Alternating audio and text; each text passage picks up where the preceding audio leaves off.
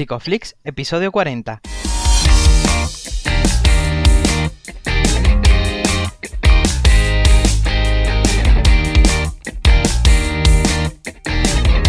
Bienvenidos a Psicoflix, un espacio de psicólogos para psicólogos, un podcast donde entre todos buscamos ser cada vez mejores profesionales de la psicología. Aquí hablamos de todas las estrategias, técnicas y noticias de la psicología contemporánea, pero siempre con la evidencia científica que nos gusta defender. Hoy estamos a 12 de diciembre y estamos emitiendo nuestro episodio número 40, en el que vamos a hablar del tratamiento psicológico del VIH. Pero antes, recordaros que en psicoflix.com podéis registraros de manera gratuita y participar para conseguir acceso a más recursos terapéuticos. Yo soy Ye, bienvenidos una semana más al podcast y como no, darle la bienvenida a Darío. ¿Qué tal Darío? Hola, Ye, buenas noches. Muy buenas. ¿Cómo estamos? Muy buenas, un poquito cansado ya a esta hora. Estamos cansados. Yo, yo estoy llegando a ese momento de casi resfriado al que no llego, porque no me llega resfriado porque como soy autónomo, pues no... no te da tiempo para resfriar. No, no puedo, no me puedo resfriar. Está prohibido los anticuerpos del IRPF. Bueno, en fin, la vida. Que hoy tenemos una amiga que repite hoy con nosotros. Sí, sí, sí. Tenemos hoy por aquí a Ángela Aznárez, que ella es psicóloga, sexóloga y terapeuta de pareja. Bienvenida, Ángela. Hola, ¿qué tal? ¿Cómo? ¿Qué tal, Ángela? ¿Cómo, ¿Cómo, estás hoy? Pues, pues, cansadilla también y un poco como tú con eso del resfriado. Así que. Sí, ¿verdad? Al límite. Sí, sí. Bueno, es lo que tiene ser autónomo, no se puede hacer otra cosa más. que los autónomos no se resfrían, no. dice la estadística. Será por el estilo de vida tan sano que llevan. sanísimo, sanísimo. Bueno, en fin. hoy, hoy vamos a hablar de un tema muy interesante, Ángela, y siempre que se, se, entiende el VIH, ¿no? Siempre como más desde el modelo médico, pero uh -huh. aquí la psicología también juega un papel muy importante, ¿verdad? Sí, súper importante. Bueno, en realidad en cualquier ámbito de la salud yo creo que es importante pues, aplicar la psicología, ¿no? Es que está ahí de forma innata, la quieras ver o no, yo creo que está ahí. Pero en el tema del VIH, como hay un componente tan importante de cara al estigma y la discriminación que sufren pues, las personas que son diagnosticadas de, de, con este virus, yo creo que es más importante incluso incidir ahí, porque es todavía tremendo y estamos en 2019. ¿Cómo suele ser ese proceso, la recepción del diagnóstico? Pues suele ser bastante complicado. Es verdad que depende mucho también de qué forma la persona lo, lo se entere, ¿no?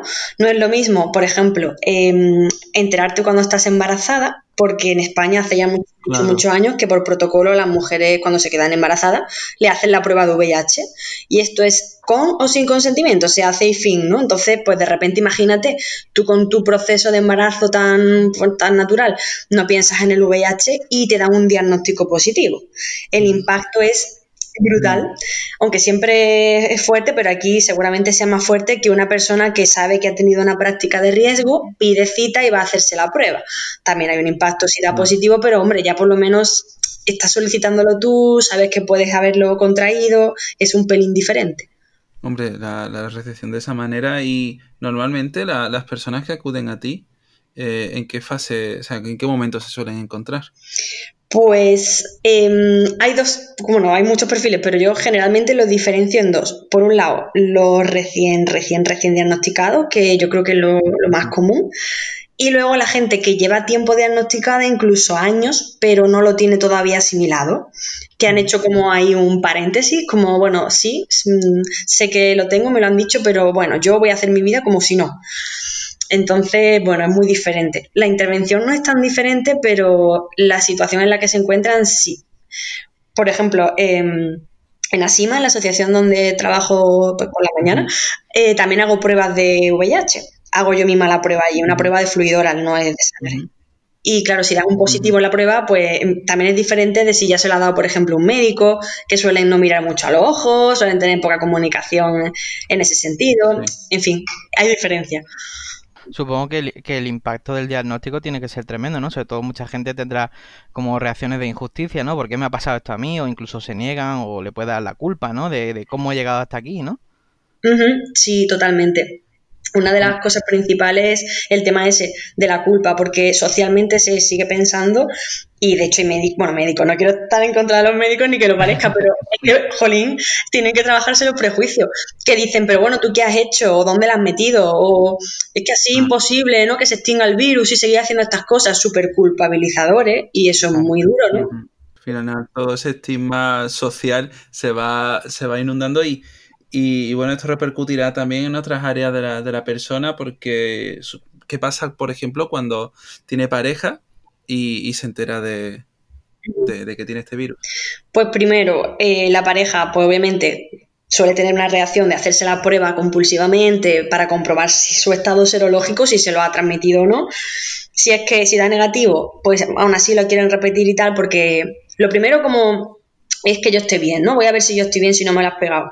Y luego ya, pues depende, hay diferencias, pero últimamente para mejor, por suerte, porque lo que yo más he visto, desgraciadamente, ha sido, pues, gente que dice, bueno, yo según el punto de la relación, ¿no? Pero bueno, mucha gente que dice, mira, te estoy conociendo, llevamos juntos poco tiempo y hay muchos peces en el mar, ¿no? Entonces yo no tengo por qué vivir con miedo a que me infectes si puedo elegir otra cosa. Y eso es súper duro.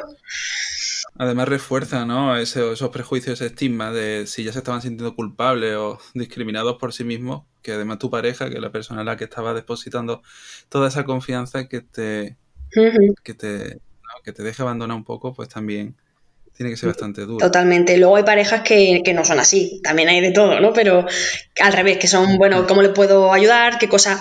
A partir de la información, obviamente, de cómo se transmite, cómo no, eh, que con el contacto cotidiano no pasa nada. De hecho, prácticamente en ningún sentido pasa nada, más allá de, de las relaciones sexuales sin preservativo. Y eso solamente cuando la persona no está aún como en una medicación y tal, en el estado indetectable. Cuando ya llega a ese punto, pues tampoco pasa nada. Pero bueno, hay parejas que lo toman muy bien, que hacen terapia de pareja, que, están ahí y que se informan y hacen, pues no sé, todo lo posible, ¿no? Porque la persona se sienta acogida y arropada con el diagnóstico, que tiene un proceso por delante importante de aceptación. De hecho, sí, nos preguntaban por Instagram sobre esto, ¿no? Decían como qué recomendaciones puedes hacer o que se pueden comentar pues hacia la pareja o si vas a tener una nueva pareja por tener tú el VIH, ¿qué se le podría comentar? ¿De la persona seropositiva a la pareja nueva? Sí. Pues lo primero que es súper difícil y me encantaría poder dar una respuesta súper clara, pero no puedo. si alguien tiene alguna sugerencia que, que, me la diga, es que mucha gente te pregunta, ¿cuándo se lo digo? Em, por ejemplo, si es una pareja de larga duración que ya llevan tiempo juntos, incluso muchas veces van juntos a ver los resultados y tal, y es diferente, ¿no? Incluso se pueden enterar prácticamente a la vez, ¿no? Del diagnóstico, aunque bueno, es un poco delicado. Pero cuando estás conociendo a alguien o estás empezando una relación, hay personas que, te preguntan, bueno, esto casi siempre, ¿en qué momento se lo digo? ¿Ahora que me está conociendo y que aún no está como súper enamorado o enamorada de mí? ¿O cuando ya pase más tiempo, me conozca, vea que merezco la pena? Pero claro, entonces a lo mejor se siente como que le he ocultado esto todo este tiempo. Me tomo la medicación escondida, intento estar todo el rato con este tema tabú. Entonces, mm, depende mucho de la persona en qué momento contarlo y cómo hacerlo, pero yo creo que no es cuanto antes te lo quiten mejor, pero sí te ayuda a integrarlo en tu vida y a normalizarlo, ¿no? El hecho de contarlo como una condición más de salud, que es crónica, que no te mueres de esto y bueno, pues a partir de ahí si esa persona no quiere estar, no quiere tenerte en su vida, oye, pues casi que ni tan mal, ¿no? Lo que pasa es que igualmente al final se pueden ver, afectado un poco círculo vicioso, ¿no? En el sentido de que ellos pueden tener incluso sus propios prejuicios, porque que, tengas el virus no hace que tú de repente tengas cero prejuicio y lo normalices. Ojalá también se diese ahí, pero no, pasa. Y, y, tú ves que tu contexto te está también castigando, pues al final son experiencias que te van condicionando y supongo que hará falta mucha fortaleza, mucha autovalidación en todo esto y, y mucha conciencia en general, ¿no? Sobre el virus. Sí, hace falta a tope. De hecho, pasa mucho, hablamos mucho de serofobia, que pues la discriminación a las personas seropositivas con VIH, pero también está que es más difícil casi la serofobia interiorizada o la autoserofobia, ¿no? Que es como mm. cuando uno mismo no acepta que tiene la que, que es seropositivo, que tiene VIH y además se autodiscrimina. Por ejemplo, hay mucha gente que, aunque sabe perfectamente que por dar un beso no se transmite, por compartir, no sé, el váter no se transmite, te dicen, pues por si acaso yo no lo voy a hacer, o yo tengo mi propia toalla, yo tengo mi propio toalla para las manos, ¿vale? No seamos guarros. para mí, mis propios tenedores, mi propio tal. Entonces eso es como, vamos a ver, ¿por qué haces eso? Hay una parte de ti que no se cree que tú no eres un ser tóxico, que no pasa nada. Que, que no, que no es realmente una vía de transmisión. Entonces, cuando eso le pasa a la propia persona, cuesta muchísimo quitarlo, pero se puede, se puede. Aparte de con la información, pues trabajando todo desde la aceptación, ¿no? Aquí la terapia de aceptación y compromiso es muy importante. Claro, porque al final incluso van en contra de, lo que es la evidencia científica, de lo que se sabe. Ellos aún así tienen la sensación de que no es suficiente o no están del todo seguros. Sí, es como, vale, pero ¿y si, y si? Con la saliva siempre te preguntan, es que yo he leído que hace falta, que la saliva sí lo transmite, pero hace falta un litro de saliva, no sé qué, como buscando todo el rato ahí la puntilla, porque claro, tienen un miedo ahí a tope, que, que es normal que esté, pero bueno, a ver, Ángela, ¿y cómo se están portando los medios con todo esto? ¿Cómo lo estás viendo tú actualmente? Pues por un lado, bien, porque es verdad que como el día uno ha pasado hace poco, que el Día Mundial del SIDA y tal, pues siempre pues, hay mucho movimiento, llaman, venga tal, mucho, mucha fusividad, pero luego el resto del año pues se olvida un poco. Eso ya lo sabemos que pasa con casi todo, pero bueno, en cuanto al tema de, del VIH, yo creo que hay una parte que siempre sigue teniendo cierto punto ahí de sensacionalismo, por ejemplo, con la PrEP, que ha salido hace poco, bueno, ha salido, lleva mucho tiempo, pero por fin el 1 de noviembre se empezó a implantar en España, es la profilaxis preexposición. Eso es tomarte un tratamiento antirretroviral, una pastilla, bueno, todos los días en principio hay una opción que no es diaria, pero bueno, básicamente todos los días y así puedes tener relaciones sexuales sin condón y no contraes el VIH. Esta pastilla te previene con antelación. Bueno, pues esto ha cundido el pánico porque la gente decía que se van a poner a follar como locos, porque esto no puede ser. Y algunas veces los medios, aunque dan voz y está muy bien, colaboran un poco con esto, ¿no? Es como, uff, que van a tener sexo o pelo, ¿eh? Que van a hacerlo sin condón, wow, ¿qué, qué está pasando? Mm, es un poco heavy. En realidad la pastilla anticonceptiva, la píldora anticonceptiva, no la del día después, en realidad también, o sea, ¿qué pasa? Porque eso sí lo aceptamos y también es una pastilla todos los días y también es para hacerlo a pelo y lo otro no, no lo sé. Que no digo que sea maravilloso y que es una herramienta que hay que integrar dentro de la educación sexual como una cosa más, no como la única, porque también hay otras infecciones de transmisión sexual. Pero bueno, creo que los medios ahí a veces, yo qué sé, es como que no ayudan mucho, según cómo lo enfoquen.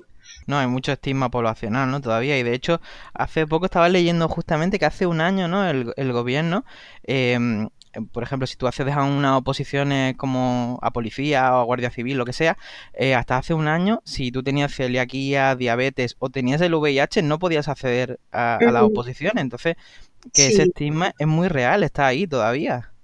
Exacto, todavía está, vamos, totalmente ahí. También lo han cambiado hace poco, que mm, antes no se podía ser taxista si tenías VIH en la Comunidad de Madrid. Ya sí, menos mal, porque no tenía sentido. Y la y todo eso. La residencia y los centros pues, de la tercera edad tampoco se podía acceder. Ya, pues sí, poquito a poco, pero que hemos tardado tanto tiempo en llegar a esto cuando es que es un sinsentido, pues bueno, por un lado lo celebras, pero por otro dices, ya os vale, ¿no? Hombre, y al final, mm, bueno, hay un área que, queríamos tocar sí o sí, que es el, área sexual en, personas con, el virus. ¿Cómo se ve afectada? ¿Qué tipo de reacciones tienen? ¿Cómo es su relación con todo esto? Pues el tema de la cómo afecta el sexo es súper importante porque los primeros meses, sobre todo, hay un abandono total de las prácticas sexuales, mucho miedo a, transmitirlo. yo siempre digo transmitir, importante, hago un inciso, no digo contagiar, porque el VIH no se contagia, se transmite. Es un virus infecto transmisible, no infecto contagioso. Y esto que parece muy técnico es una putada, porque, por ejemplo, como se consideraba hace muchísimo tiempo contagioso, por eso no se podía ser taxista o entrar en residencias y tal, como si fuese una gripe. Por eso digo lo de infectar, era un paréntesis. Claro. Eh, bueno, pues que los que hay mucho miedo a transmitirlo por los fluidos sexuales y tal. Entonces se pierde mucho deseo sexual, a veces hay problemas de erección, eh, falta de orgasmo, eyaculación retardada, un montón de, situaciones que, bueno, tampoco se puede decir a la persona, bueno, tú, eso no pasa nada, porque realmente sí pasa y es difícil, ¿no? Entonces, bueno, pues tampoco ser paternalista con eso, intentar, bueno, entender que son etapas y que cuando poquito a poco se vaya aceptando y asimilando el diagnóstico, todo va a ir volviendo a la normalidad también. Claro, supongo que, gran parte de este proceso terapéutico se dedica a psicoeducar a la persona, ¿no? Mm, sí, es súper importante. Esa parte yo creo que es de las claves principales, vaya, total. Súper, súper. Y también, como digo yo, a veces a llevarse bien, aunque suena un poco raro, pero bueno, a llevarse bien con, el virus porque lo vas a tener en principio para toda tu, tu vida contigo. Y, jolín, pues tienes que intentar ver de alguna forma que eso no te ha cambiado no te ha eclipsado tu identidad. Hay gente que yo creo que ya, por ejemplo, si se llama Paco, mm, hay gente que sustituye el Paco por VIH. Hola, soy VIH y todo lo que tengo es VIH y tengo en la frente una etiqueta entonces ya no es Paco. Y eso es una de las cosas que más hay que trabajar, integrar el VIH como una condición que está ahí, igual que está, yo qué sé, la orientación sexual, eh, si tienes diabetes o si eres hipertenso. Mm, bueno, en realidad queda un poco feo porque compara la orientación sexual con problemas de salud. Me quería referir a, a, cosas que tienes tú y punto, ¿sabes? Que te definen sí, sí, sí. Pero, pero que no es más que eso, ¿no? No tiene ese componente. Entonces, bueno, pues por ahí van los tiros. Hay un ejercicio muy chulo que es escribirle una carta al VIH, es como, ¿qué pasa? ¿Qué, qué, me has aportado? ¿Qué me has quitado? Eh, ¿qué, ¿Cómo nos vamos a llevar? No sé a mucha gente le cuesta un montón decir VIH, es como hablan mucho del bicho, ¿no? Yo tengo el bicho, yo tengo esto, lo que ya lo que a mí me pasa, no le ponen el nombre, ¿no? Entonces también el simple hecho de que lleguen a decirlo, tela marinera, ¿no? Es un avance súper positivo. Claro, claro. ¿Qué, ¿Qué clase de mitos sueles enfrentar más en consulta? Pues mitos sobre todo eh, pues en torno a la transmisión y también a cosas que, bueno, me encantaría que fuesen verdad, pero de momento no lo son. Como que sí, me han dicho que, la cura está ahí, que, está a punto de salir. He leído en un artículo que, esto ya mismo, en fin, que sí, que dentro de lo que cabe es un mito, pero que esto está, aún queda. Es algo a largo plazo, ya lo sabemos, ¿no? Y también, pues, por ejemplo, cosas así principales, el tema de la saliva. El tema de la saliva es súper... Que si un litro de saliva hace que me infecte, cuántos litros tengo que, que, tragarme para infectarme, un montón de, cosas de estas. Que, que, se queda la gente ahí enganchada y sobre todo, aparte de eso, las heridas. Si, por ejemplo, masturbo a otra persona, a alguien que tiene VIH, yo le masturbo y tengo un padrastro, un arañazo o una herida en la mano chiquitita, sutil, y me cae semen en esa herida, me infecto, porque por más que en esos casos que la respuesta es que no, tiene que entrar el fluido infectado, por así decirlo, en tu torrente sanguíneo, tiene que ser una herida muy profunda. Y con una herida tan profunda, yo espero y deseo que por favor nadie se ponga a masturbar a otra persona que vaya porque sería mucho. Pero que por más que digo que no, que no, a la gente pues no se lo crees. Como que sí, que yo he leído por ahí que sí, que, que en el fondo el VIH es más fuerte de lo que parece y traspasa la barrera de la piel y movidas de estas que, que no es así, ¿no? Claro. No, no, y, todo eso afecta sin duda al tratamiento, ¿no? Y yo te quería preguntar en relación a eso, es como eh, antiguamente el tratamiento antirretroviral pues era muy costoso en el sentido de que tenías que tener varias tomas a lo largo del día, ¿no? Y ahora ha cambiado un poco, ¿no? Ahora sí que está mejor ese, para facilitar la adherencia, mucho más fácil, ¿no? Sí, sí, totalmente. Antes era un montón de pastillas, la gente, vamos. De hecho, también eso era muy importante de cara al acompañamiento psicológico. Al principio del VIH, la, sus comienzos, por así decirlo, que era más que VIH, era SIDA por la medicación que no era tan eficaz. Eh, la labor del psicólogo era el acompañamiento a la muerte. O sea, cerrar todo bien, despedirte de los tuyos. Ahora para nada es así. Y en parte es por la medicación, por supuesto, en gran parte. Ya hace que el virus se mantenga a raya con una pastilla incluso. A veces una, a veces son dos, son tres a lo mejor a lo sumo, ¿no? Pero más o menos en ese rango. Y antes podían ser 20, 20 pastillas. Es que eso es una cosa inviable. Claro. ¿Qué recomendaciones te, le darías tú a, esos, a esos psicoterapeutas que, que, estén trabajando con personas que tengan el virus? Pues que no se asusten, que muchas veces que derivar está bien y que cada uno tenemos nuestra especialización y nuestras cosas, pero que no se asusten, porque si no también transmite como a la otra persona, obviamente, ese miedo o esa cara extraña, ¿no? Que el VIH al final, eh, aunque tiene sus particularidades, es como cualquier otra enfermedad crónica. De hecho, por eso el trabajo va en esa línea, en normalizar. Entonces, las pautas y las estrategias de intervención no son tan diferentes de, de cualquier otra. Hay que intentar ver ahí los puntos comunes y, y normalizar. También queda un poco así al paciente o al cliente le asusta un poco, ¿no? Si el psicólogo le dice, uy, pues me ha dicho que tienes VIH, yo ese tema no sé, no sé, mejor te, te derivo y tal. Derivar está genial, es muy profesional, pero a lo mejor luego lo que te está pidiendo esa persona no es tanto una labor especializada, sino pues trabajarse la autoestima integrando que es seropositivo, por ejemplo, ¿no? Entonces, escuchar primero y que no cunda el pánico, que, que no pasa nada. Claro, muchas veces viene ese miedo propio, ¿no? Nuestro como terapeutas, ¿no? Como psicólogos, que es al final una parte del, del prejuicio, del prejuicio que hay, perdón, eh, en la sociedad se refleja en nosotros también, en cierto modo. Sí, sí, totalmente. Eso es una cosa que no estamos exentos de ella, ¿no? Entonces, darse cuenta ayuda mucho y así también te puedes ir, pues, deconstruyendo y cuestionando las cosas. Claro. Y en este mundo de tantos fake news y tantas cosas chungas, ¿dónde puede la gente eh, obtener información veraz? Pues eso es muy importante. Siempre, sobre todo veraz y, actualizada, porque es verdad que este tema se actualiza rápido y tal, de entidades sociales que trabajan el tema del VIH.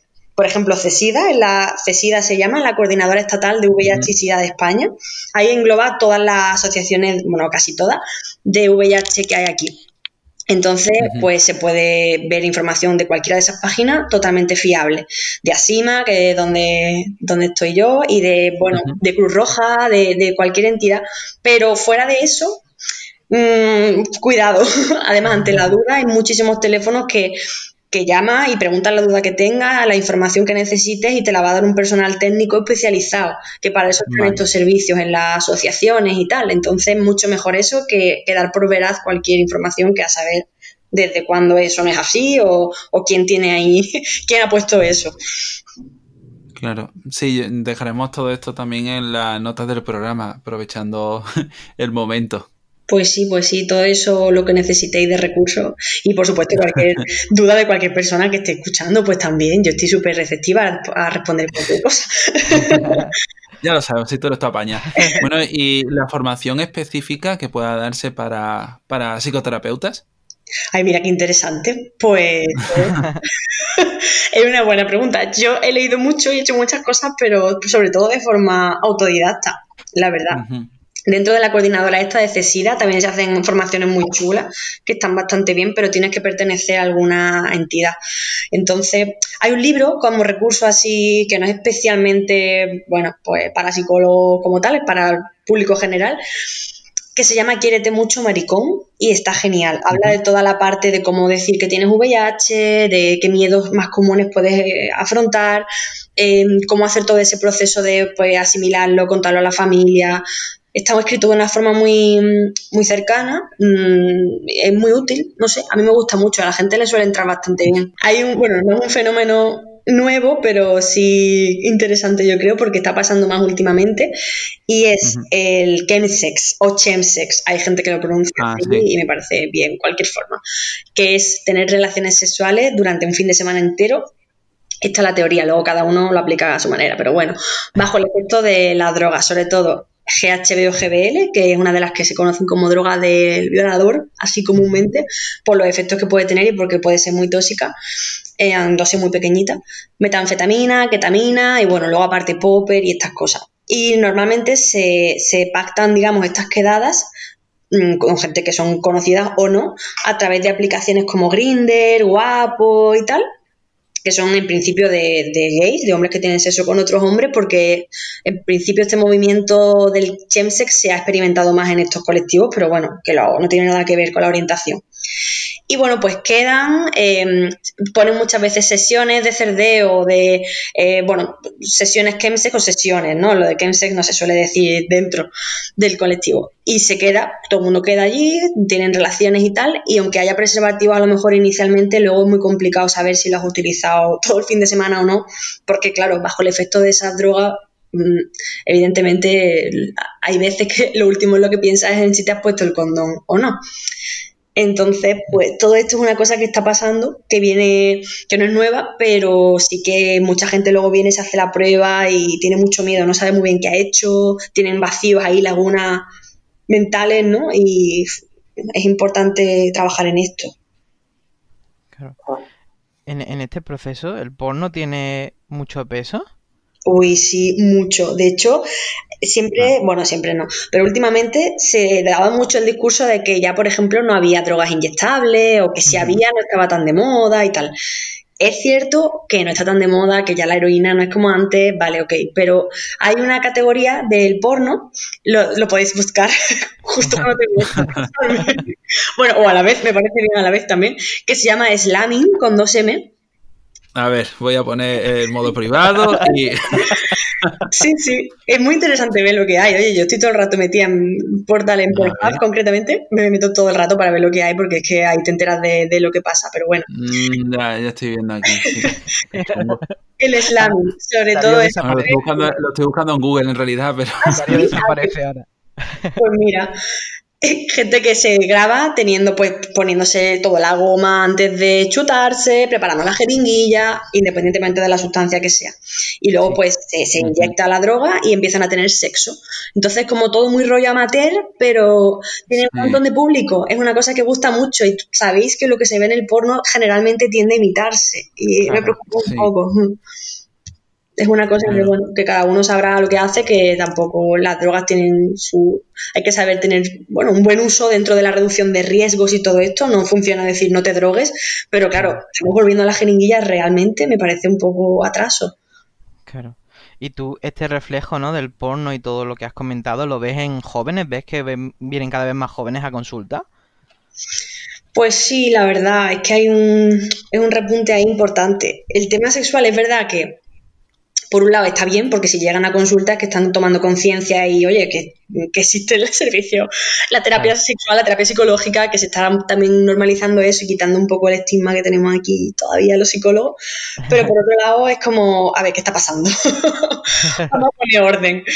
Porque el porno, de verdad, a ver, es cierto que muchas veces se demoniza y a mí me parece que el porno no es el enemigo, ni mucho menos. Yo lo utilizo mucho en, el, bueno, la intervención, ¿no? Lo utilizo mucho para trabajar el deseo, para mil cosas, pero siempre entendiéndolo dentro de un contexto pues de la ficción, de que eso no, no es una forma de, no es una manera de, no es un moldeamiento, ¿no? Es realmente ver un poco qué cosas te despiertan el deseo, la fantasía, pero ya está.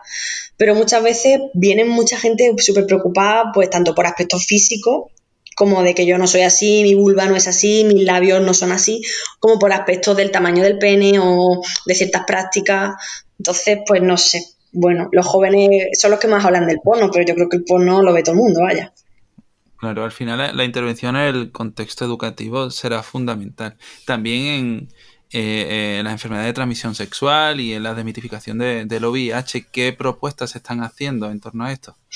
Pues importante lanzar mensajes de cosas cotidianas que no pasa nada, que el VIH ya no te mueres, que, puedes perfectamente cocinar, tener un trabajo, total, cualquier trabajo, o sea, cualquier trabajo, no tienes por qué decirlo, no pasa nada, que, se normalice, ¿no?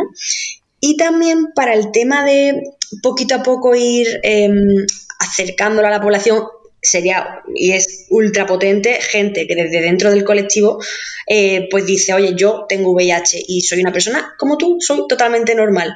Eso se llama el trabajo entre pares, ¿no? Y es muy importante, es una parte que, es que es necesaria, pero tampoco somos nadie para decirle a nadie, oye, sal del armario del VIH, adelante, te dejo ahí en los leones, porque es que eso es súper difícil, precisamente porque educa muchísimo, visibiliza muchísimo y por tanto normaliza, pero claro, las consecuencias que tiene para ciertas mentes súper retrógradas con ciertamente súper retrógrada, pues puede ser para la pobre persona mortal. Entonces, no se puede decir a todo el mundo, salí, salí.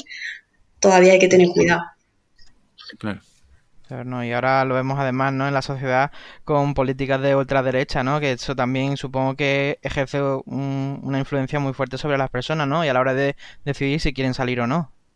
Sí, totalmente. Hay mucha gente con mucho miedo, ¿eh?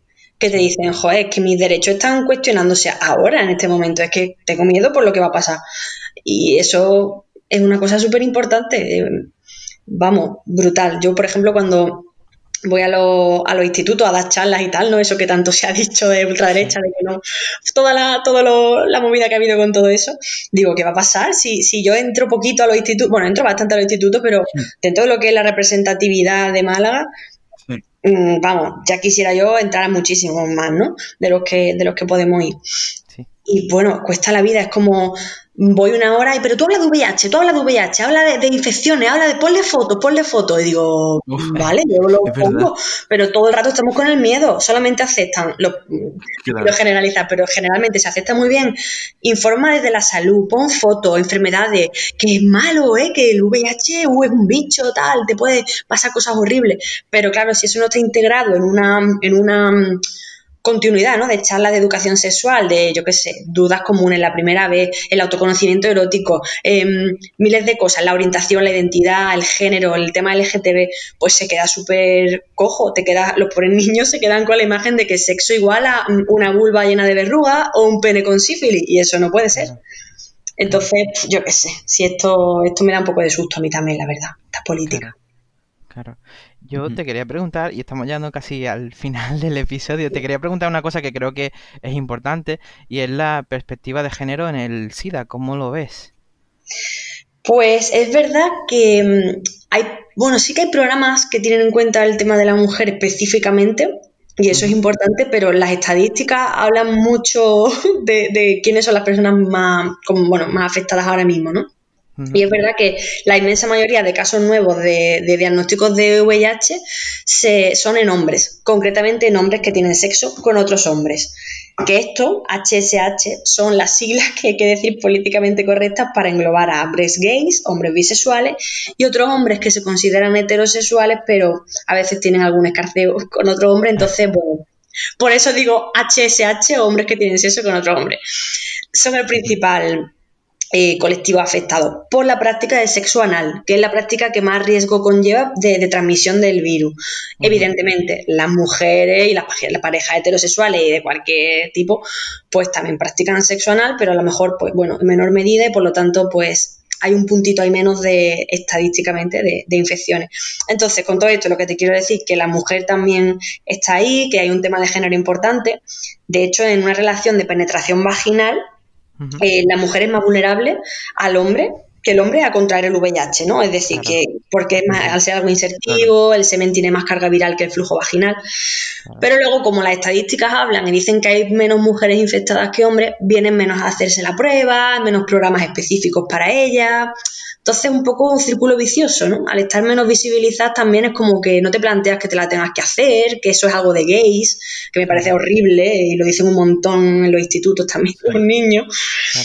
Entonces, bueno, no sé, está todo conectado. Bueno, pues nos quedamos con eso. Eh, Ángela, si alguien te quisiera preguntar algo, si quiera encontrarte, ¿dónde te podrían encontrar? Ay, Dios mío. en la calle. Pues en la calle seguro, vamos, repartiendo condones como una loca. Pues, pueden enviar. Yo te he visto, ¿eh? Yo sí te he visto claro, mi preservativo para todo el mundo que quiera también, ¿eh? Preservativo gratis lubricante, muy importante. Eh, pues no sé, mi, correo a lo mejor, o mi Instagram y cosas de esas que se me ha vuelto a olvidar. Creo que Ángela Nare. Espera, te lo voy a buscar, ¿vale? Ángela Nare. Sexología, creo que. Ángela sí, lo, vamos a poner, no, no, no, te, no te rayes mucho. Vale, vale, vale. Pues cualquier privado, cualquier pregunta, yo me encanta responder esas cosas, de este tema o de cualquier otro, que si no lo sé, pues nada, pero oye, a mí me gusta mucho eso. Ángela Aznárez, sexología. Sí, con mi apellido termina en Z, es muy importante. Sí. Ángela Aznárez, con dos Z. Sí, sí, sí. Y sexología con X. Exacto. Y con P, ¿no? y con P, sí. Psicología con, con S, que me suena súper raro. ¿Verdad? Pues lo he visto escrito muchas veces así también, ¿eh? No, sí creo que está aceptado. ¿Ah, bueno, hablamos sobre eso, terminamos el episodio sobre eso. no. Nos peleamos con las redes. Pues Ángela, de verdad te lo agradecemos un montón que hayas pasado este rato aquí con nosotros. Nada, yo a vosotros me encanta cuando queráis vuelvo, ¿eh? pues Ángela, muchas gracias. Nos vemos pronto por aquí. Ya sabes que esta es tu casa, puedes volver cuando quieras. Y nos vemos la próxima semana, el próximo jueves, que hablaremos con Emilio, nuestro compañero y amigo eh, neuropsicólogo, y hablaremos de la intervención en Alzheimer y otras demencias. Así que si os ha gustado este episodio, podéis suscribiros a todas las plataformas y nos vemos la próxima semana, el próximo jueves a las 8 de la tarde con un nuevo episodio aquí en Spotify, en iTunes en iBox. Hasta luego. Chao.